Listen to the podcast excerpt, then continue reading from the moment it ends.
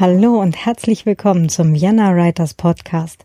Mein Name ist Claudia Zotzmann-Koch und heute geht es um Cryptolocker. Und zwar nicht nur für Science-Fiction und Krimischreiber, sondern einmal für uns alle.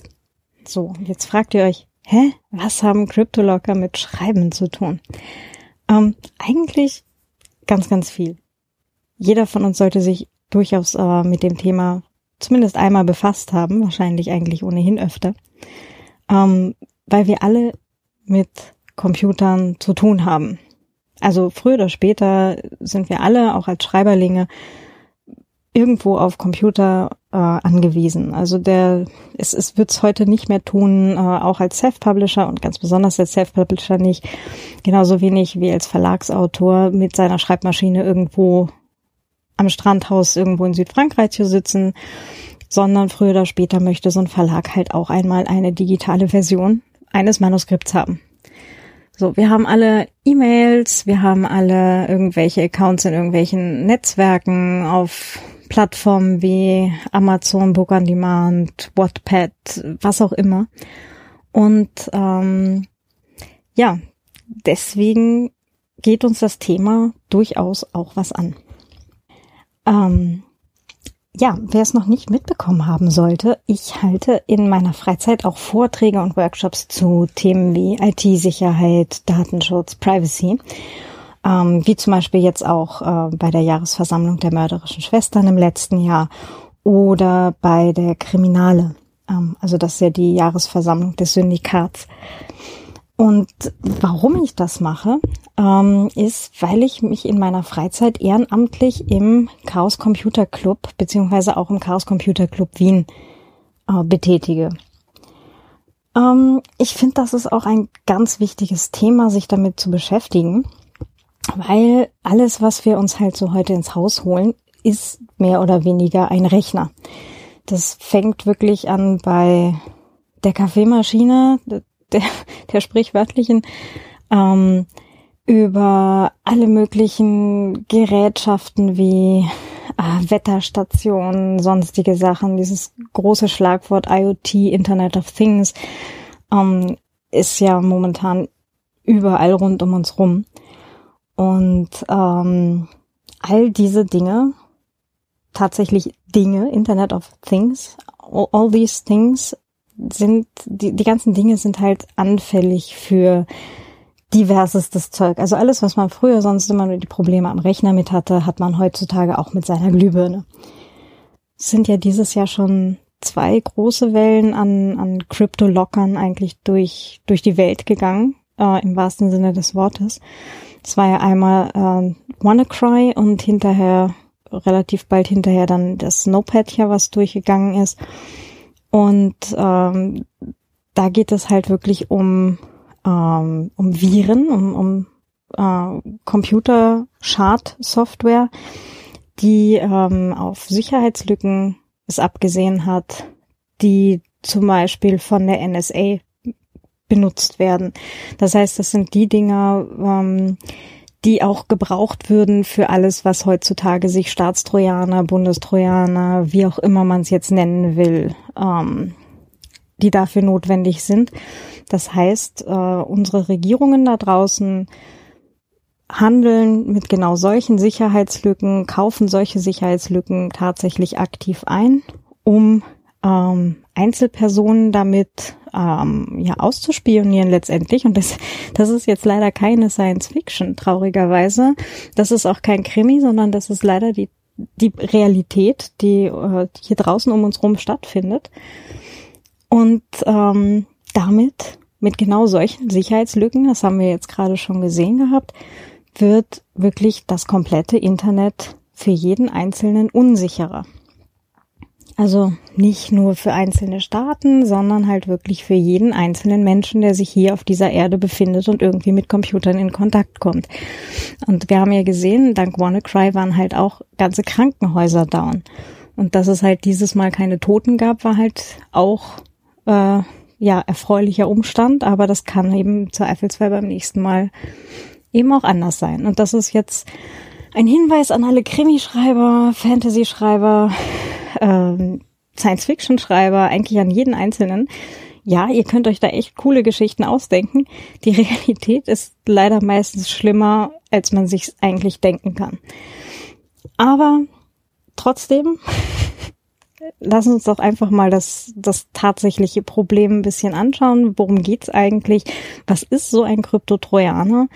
Und äh, auch, was kann ich für mich tun, um, um mich und meine, mein Hardware, mein Rechner, mein, mein Haus davor zu schützen? Und was ist zu tun, falls es wirklich mal so weit kommen sollte? Zu dem Thema habe ich mich heute mit dem Peter Kosic getroffen, alias Hetty, der sich ähm, hier im Wiener Chaos Computer Club sehr viel mit dem Thema beschäftigt hat. Der hat auch, ähm, glaube ich, äh, ich weiß, ich vermutlich übertreibe ich, wenn ich sage, jede einzelne, ähm, jeden einzelnen Crypto-Locker gesehen. Aber äh, wenn nicht jeden, dann sehr, sehr viele davon. Und ähm, hat auch ein paar gute Tipps, was man tun kann. Und vor allem ähm, erklärt er uns mal, wie das genau eigentlich funktioniert, was passiert auf dem Rechner und ähm, was zu tun ist, wenn es mal so weit kommen sollte. Alles klar, dann ganz viel Spaß mit diesem Gespräch. So, probieren wir das mal. Hallo Hetty. Hallo. Nein, ähm, heute hier zu Gast äh, bei diesem schönen sonnigen Wetter äh, in einem Wiener Park mit bellenden Hunden und Wind. Ähm, Hetty, aka auch äh, Peter Kosic. Habe ich das richtig ausgesprochen? Ja. Sehr schön. ähm, du bist quasi Experte für Kryptolocker. Kann man schon so sagen, ja. okay, also die Kurzfassung ist, wenn ich mir sowas einhandeln würde, würde ich dich anrufen. Höchstwahrscheinlich. Leute dann das Telefon bei mir. Genau. Ähm, also was ich mitgekriegt habe, du hast dich sehr viel eben mit diesen Kryptolockern, mit diesen in Trojanerform und wie auch immer allem beschäftigt. Genau. Ähm, die allererste Frage jetzt für, für die Hörer, die jetzt hier wahrscheinlich allesamt Autoren sein werden, ist, warum ist das Thema auch für Autoren überhaupt wichtig? Weil die Autoren ungern ihre Dateien verschlüsselt haben wollen, ihre tollen Manuskripte auf ihren Computer und die dann nicht einfach so entschlüsseln können, ohne dann ganz viel Geld äh, zu bezahlen oder ihre Backups äh, zu verwenden, die sie hoffentlich angelegt haben. Weil es kann auch passieren, dass Daten dann unwiederbringlich äh, verschlüsselt sind und nicht mehr entschlüsselbar sind. Das kann auch passieren. Mhm. Und deswegen sollte man auf jeden Fall Backups machen und auch sein System auf den ähm, aktuellen Stand halten. Genau, zwei ganz wichtige Punkte, da kommen wir gleich noch zu. Ähm, wir hatten ja jetzt dieses Jahr schon äh, zuerst mit dem WannaCry zu tun. Das war ja dann wirklich so innerhalb kürzester Zeit, also irgendwie so halber Tag, Tag oder sowas, war ja wirklich weltweit, äh, waren ja Systeme betroffen, also wirklich von äh, Privatpersonen bis zur Deutschen Bahn und äh, keine Ahnung, also eh alle. Ähm, da ist das dann auch mal so richtig durch die, durch die Medien gegangen. Ähm, kannst du vielleicht kurz erklären, was da eigentlich passiert ist? Also WannaCry ist per se nicht äh, die klassische Ransomware, sondern einfach eine Software, die Dateien verschlüsselt, aber du nicht mehr entschlüsseln kannst. Das heißt, du hast keine Möglichkeit, die wieder zu entschlüsseln, weil da was schlecht implementiert wurde. Ähm, aber grundsätzlich wurden da Sicherheitslücken ähm, verwendet, die das FBI verwendet hatte, oder die NSA halt, die halt äh, so Art Zero Day sind, sind Lücken, die man nicht, äh, die nicht öffentlich sind.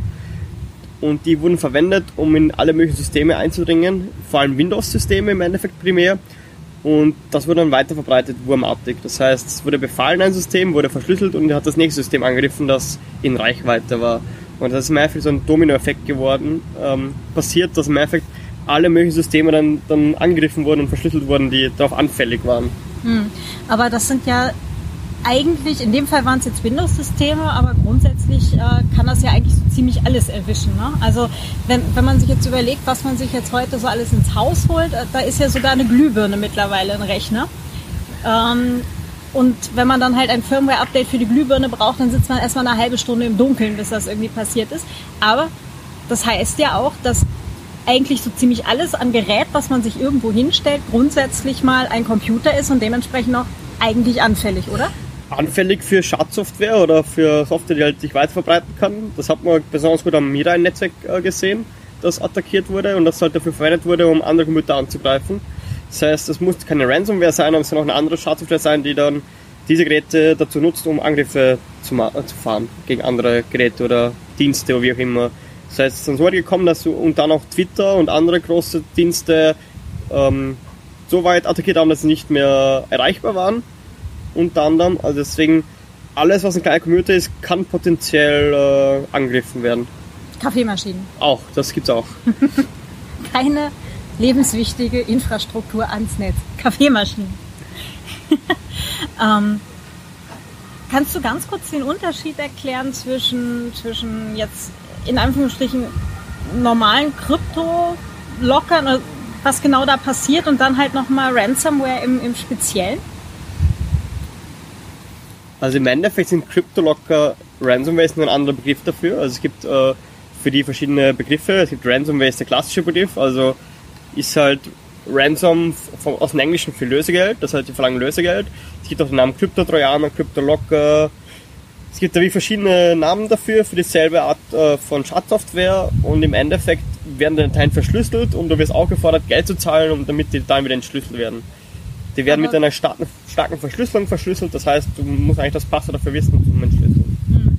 Aber es gab ja auch Fälle, wo man, also wo Menschen dann äh, Geld bezahlt haben, aber es halt trotzdem nicht wieder entschlüsselt wurde.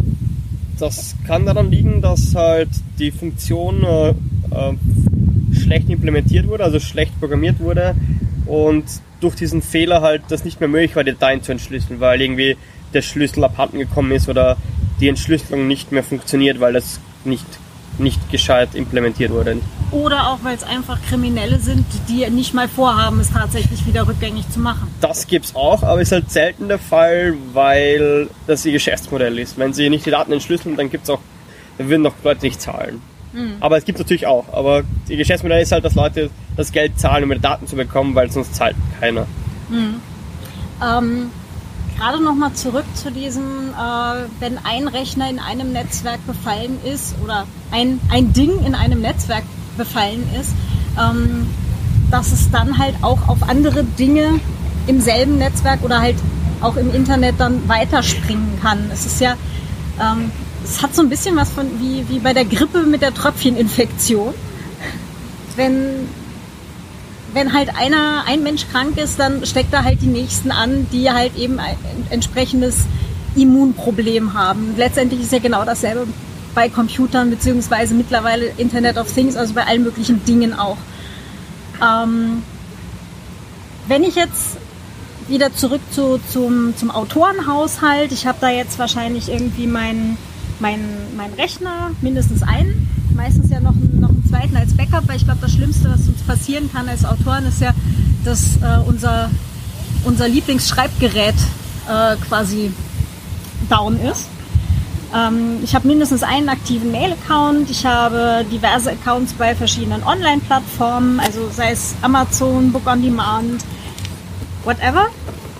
Und ähm, vielleicht nutzen jetzt einige, einige der Kollegen auch noch irgendwelche diversen Cloud-Storages, USB-Sticks etc. pp. Ähm, das sind alles potenzielle Verbreitungswege auch für eben Cryptolocker, oder?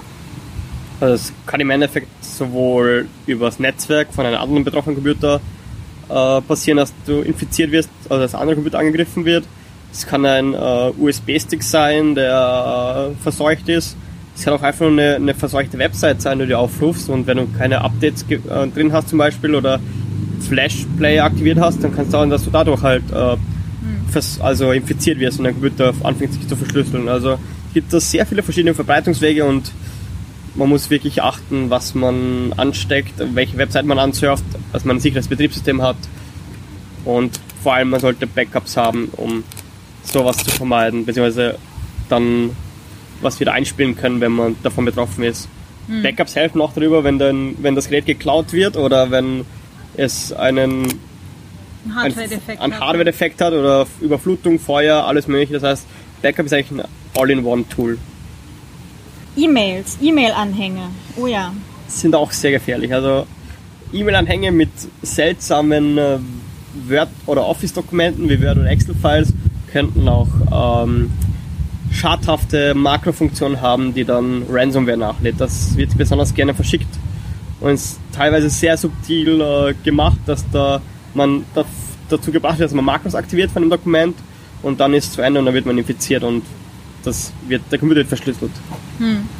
Ähm, was wäre jetzt dein Vorschlag?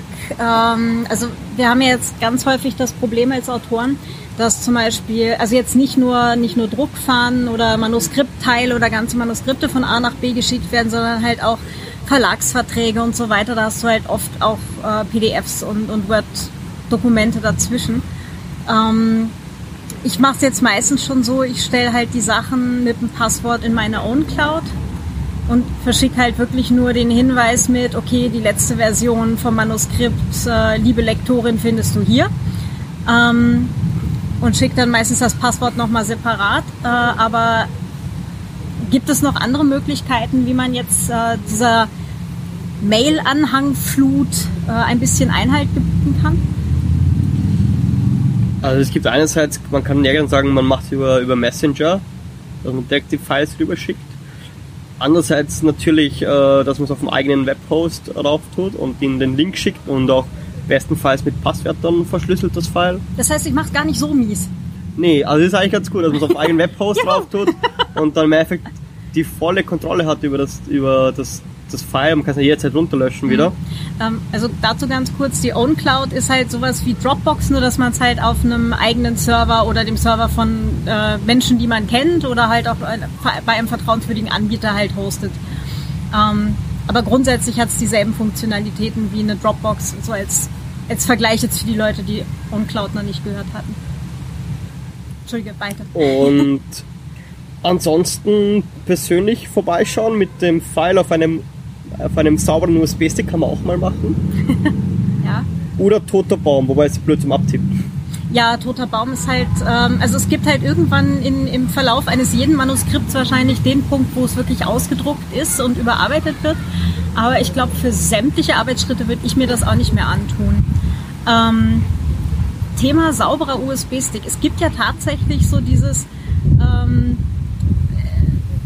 ja, es, es werden USB-Sticks einfach mit Testdateien mal auf Parkplätzen verstreut.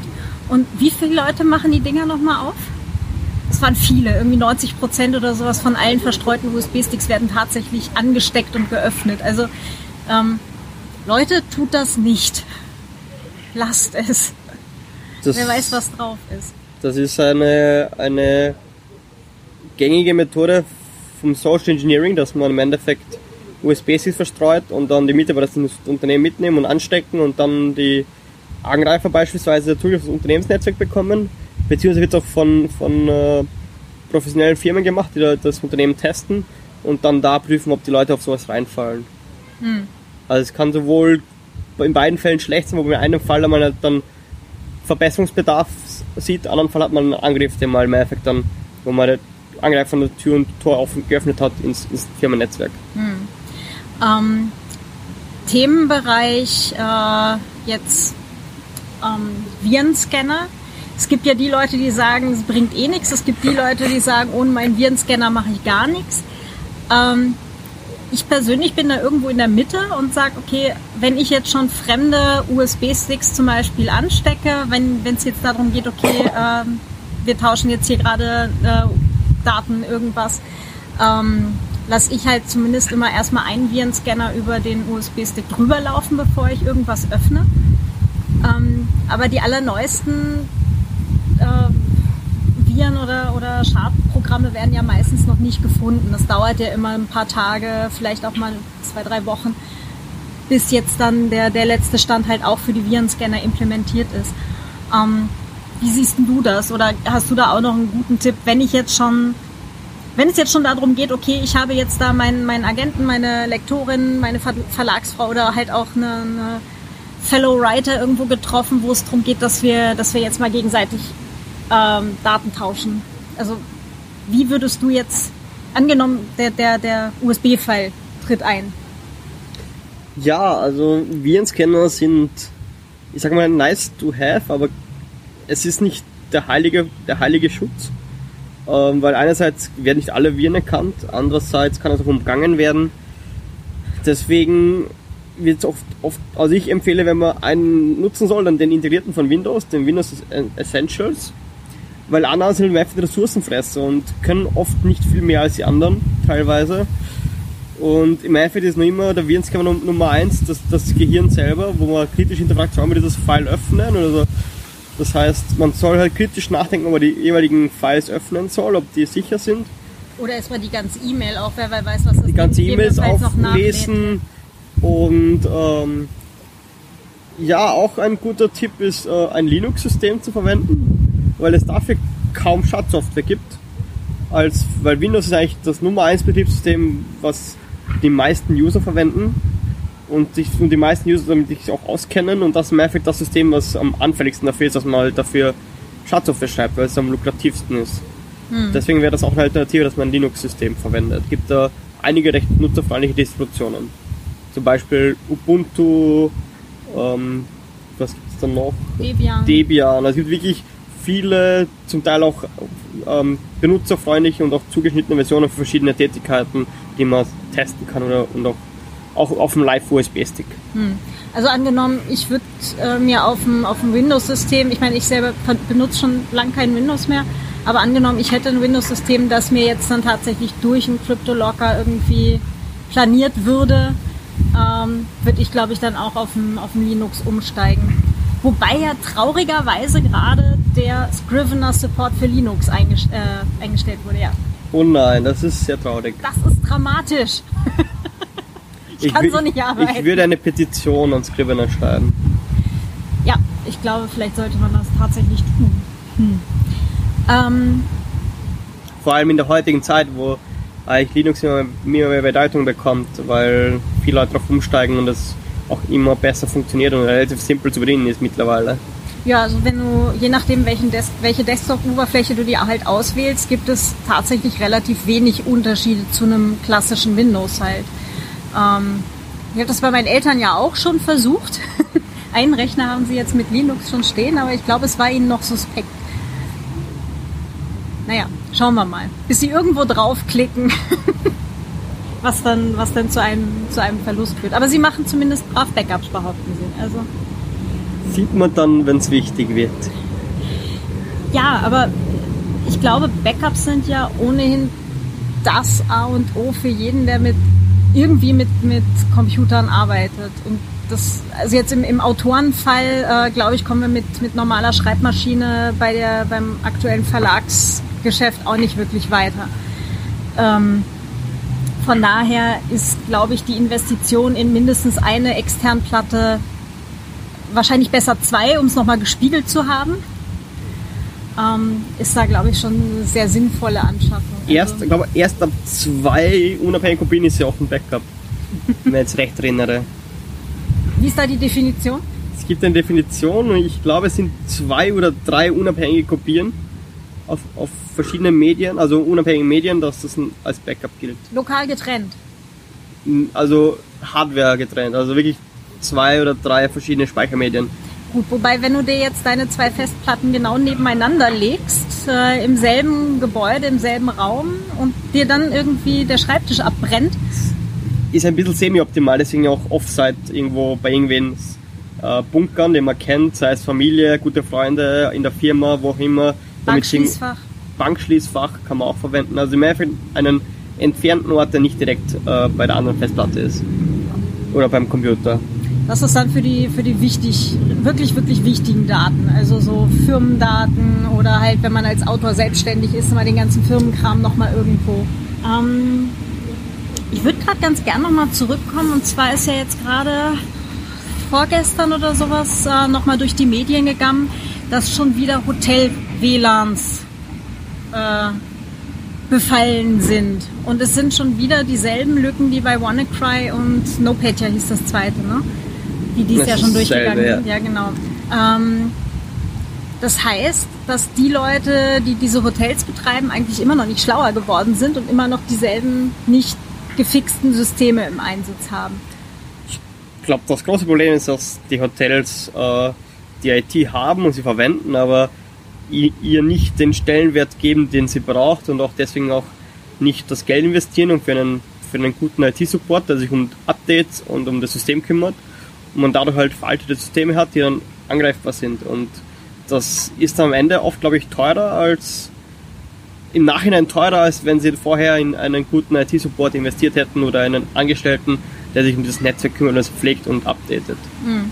Das ist so ähnlich wie würde eine Hotelküche keine Kühlschränke und keine, keine Sauberkeitsmaßnahmen eigentlich haben. Also man, man darf nicht verallgemeinern, es ist nicht nur Hotels, es ist auch alle möglichen Firmen. Das ist allgemein in, äh, aktuell in der Wirtschaft so, dass die IT als Nebenprodukt, äh, Nebenprodukt gesehen wird und nicht äh, der Stellenwert zugeschrieben wird, den sie haben sollte und man es nur als Werkzeug verwendet. Aber im Nachhinein, wenn man es wenn wirklich betrachtet, geht es um die IT nicht mehr. Also wenn es die IT zusammenbricht, dann haben die Unternehmen zum Teil millionenfachen Umsatzverlust und dann, dann wird erst richtig klar, wie wichtig die IT ist.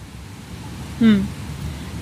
Also es ist, glaube ich, auch den meisten Leuten immer noch nicht klar, dass die, die Menschen, die jetzt halt sich wirklich um IT-Infrastruktur kümmern, ja, also die, diese ganzen Nerds, die irgendwo im Keller sitzen, also in den Firmen im Keller, nicht bei Mama im Keller, von denen rede ich jetzt nicht, ähm, sondern halt die, die da irgendwie ihr Zeug machen, wahrscheinlich irgendwie ähm, ja, immer als diese komischen Leute von der IT angesehen werden, dass das eigentlich diejenigen sind, die diese Welt hier jetzt gerade mitgestalten, primär. Natürlich, und die haben oft, oft nicht immer nur ähm, im Keller ihre, ihre Büros, sondern auch so vielleicht irgendwo im, im letzten Stock vom Wolkenkratzer, je nachdem, wenn es gut klimatisiert ist. Aber im Endeffekt sind das die Leute, die dafür sorgen, dass, dass du arbeiten kannst auf deinem Rechner, weil wenn dein Tool gar nicht funktioniert, weil das Netz kaputt ist, dann kannst du nicht arbeiten. Und eigentlich willst du Arbeit ähm, machen und was tun. Und wenn es nicht geht, bist du oft unzufrieden und sagst du, ja, wieso geht das nicht? Und wenn nicht die Leute bezahlt, nicht dafür bezahlt werden und nicht da sind, dann wird es auch nicht funktionieren. Ja, ist klar. Und am Ende kriegst du auch nicht deinen Lohn dafür, wenn auch kein Geld da ist. Ja. Und wenn sich keiner darum kümmert, dass eben innerhalb des Netzwerks irgendwelche Malware von Rechner zu Rechner springt. Exakt. Oder halt dann ins nächste Netzwerk übergeht. Wie war das jetzt nochmal, diese Story mit den Kaffeemaschinen? Tatsächlich Kaffeemaschinen? Okay, also ein Techniker hat äh, eine Kaffeemaschine in ein falsches Netzwerk gehängt und dadurch wurde dann halt äh, ständig wieder das Netzwerk infiziert, bis sie draufgekommen sind, dass eben eine Kaffeemaschine im falschen Netz hing und immer wieder neue Malware nachgeladen hat. Genau, sie war der Ursprung von okay. der ganzen Schadsoftware. Ah. Also selbst eure Kaffeemaschine kann Schadsoftware haben. Oder Glühbirnen. Oder Glühbirnen. Ja. Oder eigentlich eh alles. Also das ist ja, das ist ja das, was mir auch noch ein bisschen Angst macht, dass eigentlich heutzutage quasi alles ein Rechner ist und dementsprechend halt auch einfach alles ja, auch eure kompromittiert Sex, sein auch, kann. Auch eure Sextoys. Oh ja, das war aber ein super Talk jetzt gerade bei der Schar. Ähm, Im Übrigen mit der Barbara oder von der Barbara, die, ähm, die im Letz-, in der letzten Podcast-Folge dabei war, ähm, die die großen IoT-Fails äh, präsentiert hat. Und da gab es dann halt irgendwie ein, ein äh, wie war das, ein Dildo mit Kamera vorne dran, der sich selber irgendwie ins Netz hängt und... Ähm, er hat doch eine Skype-Verbindung machen können und so Sachen. Also. Ja, oh Gott. Also mal abgesehen davon, dass ich mich gleich mal frage, warum? Kann man schon machen. Ja, aber warum? Na, egal. Ja, für Cybersex. Rule, ja, Rule 34. If it exists, there's porn of it. Aber gut, ähm, also es gibt da offensichtlich Menschen, die da einen Fetisch für haben, und, aber auch die ganzen Sachen sind halt kompromittierbar und das ist echt gruselig. Wirklich, wirklich gruselig. Aber das Ding war voller Sicherheitslücken. Einfach wegschmeißen. ja, aber das Ding war irgendwie auch vorher teuer, ne? Irgendwie ja, 400 ja. Dollar oder so ein Blödsinn. Also nicht, nicht alles, was teuer ist, ist gut. Genau, Preis hat jetzt in dem Fall mal keine Aussage zum Thema Sicherheit, ja. Okay, ähm, also angenommen, ich habe jetzt zwar mein Backup gemacht und ich habe jetzt auch irgendwie meine, meine Sicherheitseinstellungen alle nochmal überprüft und so weiter und ich habe alles gemacht, was ich irgendwie kann, aber warum auch immer es ist passiert, mein Rechner fängt an, lustige Dinge von sich zu geben, behauptet, äh, dein Inhalt wird jetzt gerade verschlüsselt und ich sehe, wie das sich so langsam aber sicher jetzt gerade hier alles äh, zu, zusetzt. Du hattest da mal ein du hattest da mal einen Talk gegeben und hast das äh, demonstriert. Diese, diese Live-Demo, die wir da gesehen haben, das geht schon flink. Das geht schon relativ schnell, ja. Vor allem auch mit der Hardwarebeschleunigung, die da verwendet wird, geht das wirklich fix mit am Computer. Ja. Was kann ich jetzt machen? Also, was, was man vorbeugend machen können, haben wir ja alles schon gesagt. Ähm, Frage ist, was kann ich genau in der Sekunde machen? Mal abgesehen von nicht in Panik geraten. Also als erstes sofort den Rechner vom Netz trennen, ausschalten. Also am besten den Netzstecker ziehen, beim Laptop, den Akku ziehen oder den, den Ausschalter lang. Und dann mit einem, äh, mit einem Live-USB oder Live-DVD äh, ein Linux-System starten und schauen, was man für Files noch retten kann, ja. wenn da noch was geht und ansonsten das komplette System plätten, beziehungsweise noch schauen, ob es vielleicht schon einen Decryptor gibt für diese Schadsoftware, für diese Ransomware. Es gibt für manche Ransomware Decryptor-Tools, um die Daten wieder zu entschlüsseln.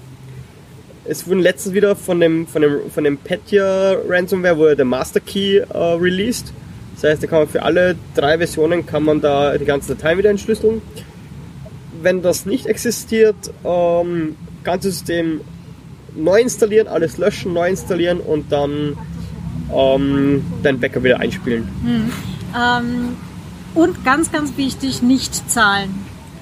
Nicht zahlen, weil das ist ihr Geschäftsmodell. Und es gibt halt keine Garantie, dass du den Daten wieder entschlüsselt bekommst. Ähm, deswegen, wie gesagt, lieber das Geld in Festplatten investieren und Backup-Lösungen. Hm. Äh, apropos in Festplatten äh, investieren, das ist jetzt nur meine äh, äh, etwas paranoides Frage am Rande. ähm, das heißt, momentan ist es noch so, wenn, wenn du halt so einen Krypto-Locker drauf hattest, du planierst die Festplatte, du kannst den Rechner so wie er ist hinterher auch noch wieder verwenden. Äh, du nickst. Ja, ich meine, es gibt ja für, es gibt ja auch teilweise Schadsoftware, die im Biosystem, also die man im Biosystem platzieren könnte, es gibt so legitime Software, die das macht, die zum Beispiel zum Computer, Computer tracken nach Diebstahl. Einerseits CompuTrace ist eine Software davon, von bei Lenovo zum Beispiel oder bei Businessgeräten, das ein kostlicher Dienst ist. Wenn ein Computer verloren geht, dann ist die Software aktiv und kann den Laptop tracken oder Bildschirmfotos machen oder locken oder wie auch immer. Äh, das wäre eine Sache. Aber andererseits kann auch in der Festplatte selber könnte man eventuell Sachen platzieren. Es ist halt sehr, sehr komplex, die ganze Thematik. Und eigentlich würde ich mal sagen, eher auf Einzelpersonen, auf, wenn man da als Einzelperson attackiert wird von höher, höheren Diensten. Aber ich will mir jetzt aktuell nicht Sorgen machen als Normalsterblicher. Aber es okay. ist natürlich nicht unmöglich. Hm. Das heißt, wenn, dann wäre das wahrscheinlich eher ähm, ja, äh, äh, wie nennt sich das, Innocent Bystander, wenn das jetzt dann passieren täte bei, bei Normalsterblichen? Also, wie gesagt, es ist gleich, es ist nicht unmöglich, aber aktuell will ich mir in dem Fall keine Sorgen machen, dass die Festplatte von mhm. Haus aus irgendwie irgendwo im Geheimen irgendwas in, mhm. hat. Das würde ich jetzt nur bei, bei den Autoren, Kolleginnen und Kollegen, die jetzt wirklich brisante Themen recherchieren, die vielleicht ähm, auf auf Sachen draufgekommen sind, die halt auch wirklich mit, mit Quellenschutz und allem arbeiten, bei denen würde ich möglicherweise empfehlen, vielleicht doch mal irgendwie einen Fachmann drauf gucken zu lassen dann hinterher, oder?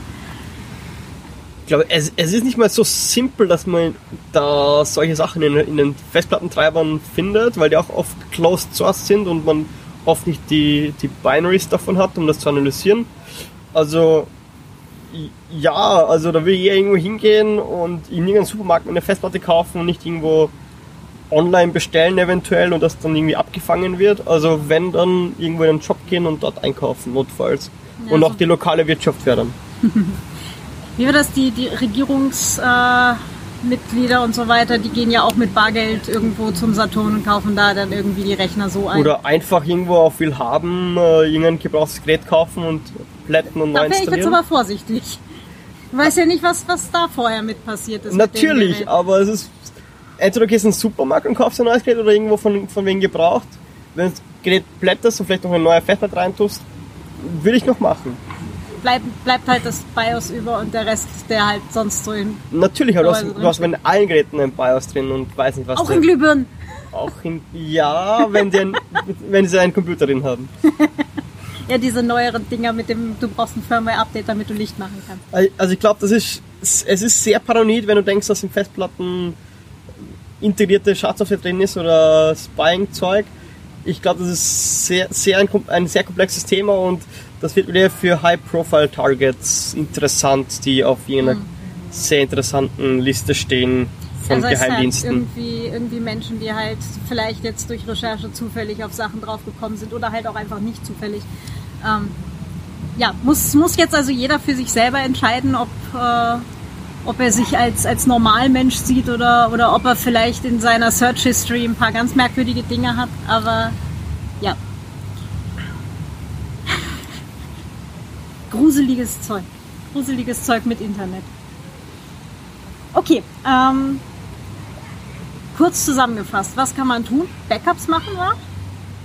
Immer. Backups immer machen, ähm, aktuelles System haben, Updates einspielen. Immer Updates machen, egal ob es jetzt ein Windows ist oder ob man eh schon Linux oder Mac benutzt. Also Updates sind immer gut, sowohl Sicherheitslücken werden geschlossen, man bekommt auch neue Features teilweise, aber es geht immer um die Sicherheitslücken oder über sicherheitsgepatchte mhm. Sachen. Gilt übrigens auch für Smartphones, ne? Das auch. Wobei leider das Ding ist halt oft, dass Smartphones oft ein End of Life haben, was, was neue Systeme angeht. Neue Versionen leider. Das ist halt leider ein Problem. Ja, ich habe jetzt auch gerade kürzlich meinen, meinen geliebten alten Mac äh, nach sechs Jahren mal durch ein neueres Gerät ersetzt.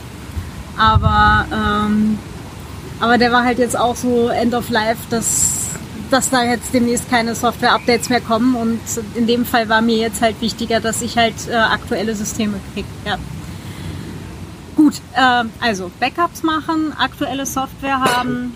Kritisch hinterfragen, wenn seltsame E-Mails daherkommen mit seltsamen Anhängen. Also mhm. das nicht einfach öffnen. Ähm, also allgemein E-Mails kritisch hinterfragen. Auch der Inhalt kann, kann auch irgendwie von einem Kollegen geschickt bekommen, geschickt haben, die Kollegen es geschickt haben und das aber nicht gewusst haben, dass das verschickt, weil es eine Schadsoftware war zum Beispiel. Mhm. Also falls der Rechner vom Kollegen zum Beispiel kompromittiert ist, dass der dann halt von sich aus anfängt, irgendwie Dinge zu verschicken. Genau, der könnte irgendwas von, von sich aus ausschicken durch die Schadsoftware. Mhm. Kann passieren. Genau. Ähm, falls es soweit kommen sollte, dass, äh, dass ein Cryptolocker den eigenen Rechner befällt, sofort ausschalten. Versuchen Daten zu retten, äh, ob es eine, einen Decryptor gibt zum Daten wieder entschlüsseln und ansonsten das ganze System plätten und neu installieren. Mhm. Das ganze Betriebssystem von Grund auf und Backup einspielen. Genau. Und was man noch machen kann, man könnte jetzt mal gucken, was in der, in der nächsten Stadt oder halt, äh, was es an lokalen Hackerspaces gibt, die äh, ganz oft halt auch so Crypto-Partys anbieten, wo das, was wir jetzt hier gerade erzählt haben, ähm, durchaus auch ausführlich äh, dann halt berichtet wird, wo man dann halt auch mit seinem eigenen Gerät hinkommen kann und quasi so click-along ähm, das eigene System halt äh, sicherer machen kann. Genau, es gibt in allen möglichen Städten gibt Krypto-Partys, wo man hingehen kann, äh, gibt verschiedene Themen, Computersicherheit, Privacy, äh, sicher im Internet surfen, also alle möglichen Themen und dann wird einem geholfen, wenn man Fragen hat zu dem Thema oder Infos braucht. Mhm gibt auch genug Webseiten, oder die österreichische Krypto-Party ist kryptoparty.at. Da gibt es Termine für Wien, Innsbruck und Graz aktuell, soweit ich weiß. Und es gibt auch Mailinglisten und du kannst dich auch dorthin wenden an die Mailinglisten und da wird einem geholfen. Und wer mit Rest hat, einfach vorbeischauen. Genau, weil wir beißen ja alle nicht. Also die Wiener Krypto-Party ist jeden letzten Montag im Monat. Genau, und das Ganze gibt es in Deutschland auch. Ist es dann cryptoparty.de oder? Das, ich, es, ich glaube, es gibt da verschiedene Kryptoparty-Webseiten. Es gibt Kryptoparty, in, in Wien gibt es mehrere Kryptopartys unter anderem. Es gibt Kryptoparty Berlin, es gibt noch weitere Initiativen. Also da muss man mal sich informieren. Ich, ich kenne die konkreten Links in Deutschland nicht, aber es gibt okay, wir, wirklich wir viele verschiedene. mal und, und packen dann noch irgendwie ein paar davon in die Show Notes für für die großen Städte mal. Und dann ansonsten kann man da auch einfach mal äh, hinmailen und einfach fragen. Meistens sind die untereinander so gut vernetzt, dass sie halt eh wissen, was, was in den Städten rundherum halt so los ist. Dann ganz lieben Dank. Äh, ja, gern geschehen. Deinen Talk, du hattest das, glaube ich, ja auch mal äh, alles vorgezeigt, das ist, glaube ich, mal aufgezeichnet worden, oder? Es gibt eine Aufzeichnung davon, die können wir in die Show Notes tun. Ja, eine ist von der von den, von den äh, Grazer Linux-Tagen. Mhm. Das ist ganz gut und kompakt gemacht. Das werden wir in den Show Notes tun und dann könnt ihr das anschauen. genau, und dann seht ihr auch, wie flink das geht, dass, äh, dass dann plötzlich der ganze Rechner verschlüsselt ist. Also da sollte man vorher schon mal gewusst haben, wo der Ein- und Ausschalter ist, dass, dass man da flink genug nachkommt. okay, super, dann ganz, ganz herzlichen Dank und äh, ja, bis zum nächsten Mal. Bis dann, Baba. Ja, das war's auch schon wieder für heute. Ähm, alle Links zu den Themen eben gerade findet ihr in den Show Notes. Ähm, und wenn ihr noch mehr IT-Themen hören möchtet oder ähm, was ihr als Autorinnen und Autoren konkret tun könnt, um euch und eure Leser im Netz besser zu schützen, ähm, dann schreibt mir einfach ein kurze Mail mit eurem Wunschthema an podcast.zotzma-koch.com. Ah, wenn euch diese Episode gefallen hat, dann hinterlasst doch bitte eine Bewertung auf eurer präferenten Plattform bei Panoptikum, bei iTunes, bei podcast.de, bei wo auch immer ihr hört. Stitcher ist jetzt auch wieder neu. Ähm, und macht es dann anderen Leuten möglich, diesen Podcast auch zu finden. Ansonsten äh, habt auch einen ganz schönen Tag und äh, ja, bis zur nächsten Episode. Bis bald. Ciao.